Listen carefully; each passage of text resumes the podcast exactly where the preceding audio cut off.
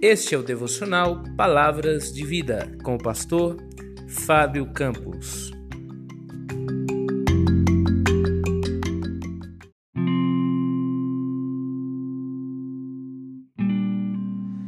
Tema de hoje: Eis-me aqui, envia-me a mim. Isaías, capítulo 6, verso 8. Depois disto, ouvi a voz do Senhor que dizia: A quem enviarei? E quem há de ir por nós? Então disse eu: Senhor, eis-me aqui, envia-me a mim. Deus usa quem Ele quer, como quer e onde quer. A grande pergunta é: estaríamos nós dispostos a dizer-lhe: Eis-me aqui, Senhor? Envia-me a mim? É tão fácil dar desculpas para não obedecer à vontade de Deus? É tão simples inventarmos histórias para não obedecer à grande comissão? Em Marcos capítulo 16, verso 15, Jesus disse: Ide por todo o mundo e pregai o evangelho a toda criatura. A ordem de Deus, o chamado de Deus, é um chamado que envolve ação. Isaías disse: Eis-me aqui, envia a mim. Jesus disse: Ide, vá. Nós precisamos sair da nossa zona de conforto, da nossa comodidade e obedecer prontamente, seguir a voz do Mestre e irmos aonde ele nos mandar. O chamado de Deus é um chamado irresistível, pessoal, é um chamado intransferível. Deus tem um objetivo, um plano, um propósito específico para a sua vida. Não se esconda como Adão fez atrás uh, da moita, não fuja da presença do Senhor. Quando Deus lhe chamar, faça como Samuel: Senhor, eis-me aqui.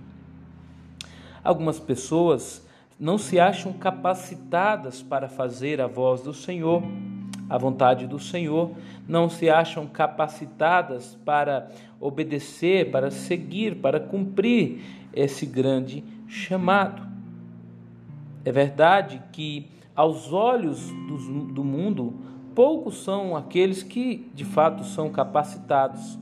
O próprio Isaías, quando perante a presença do Senhor, observando a sua santidade, em Isaías capítulo 6, ele grita: Ai de mim, estou perdido, pois sou um homem de lábios impuros e vivo no meio de um povo de lábios impuros.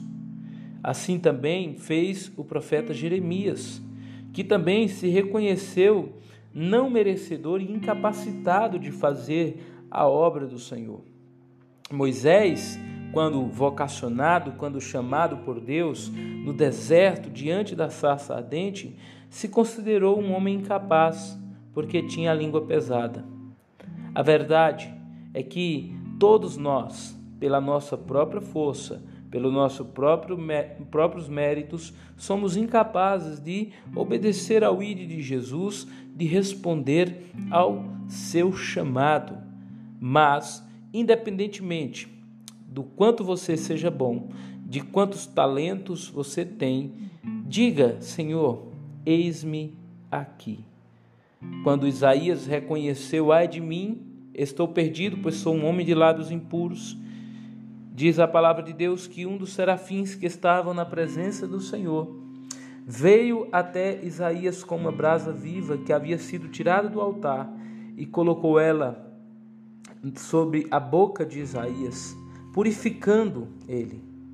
Nós aprendemos aqui que o mesmo Deus que chama, que vocaciona, é o Deus que capacita. Deus não chama pessoas extraordinárias para propósitos comuns. Deus chama pessoas comuns para propósitos extraordinários.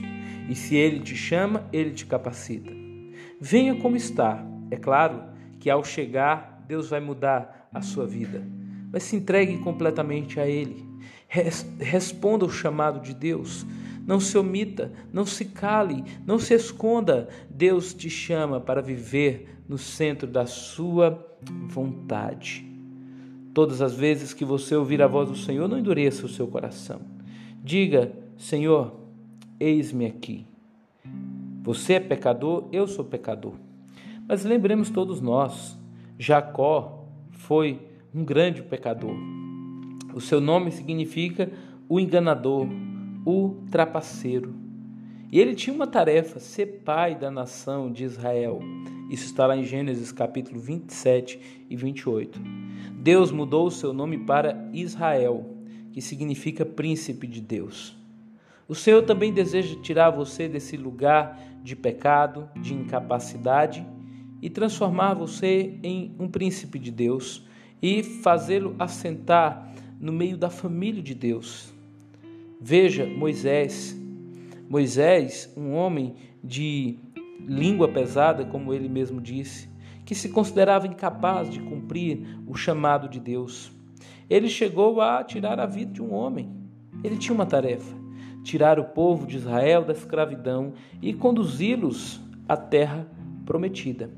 Deus o perdoou, transformou a sua vida, o capacitou para ser um maior líder da história da nação de Israel. Nós devemos, antes de mais nada, entender nossas falhas, reconhecer diante do nosso Deus que somos pecadores, assim como Isaías, Moisés e Jacó e receber através da sua infinita misericórdia o seu perdão e o revestimento de poder e capacitação para fazer a sua vontade. Se hoje ouvides a voz de Deus, não endureçais o vosso coração, como fizeram os vossos pais em Meribá.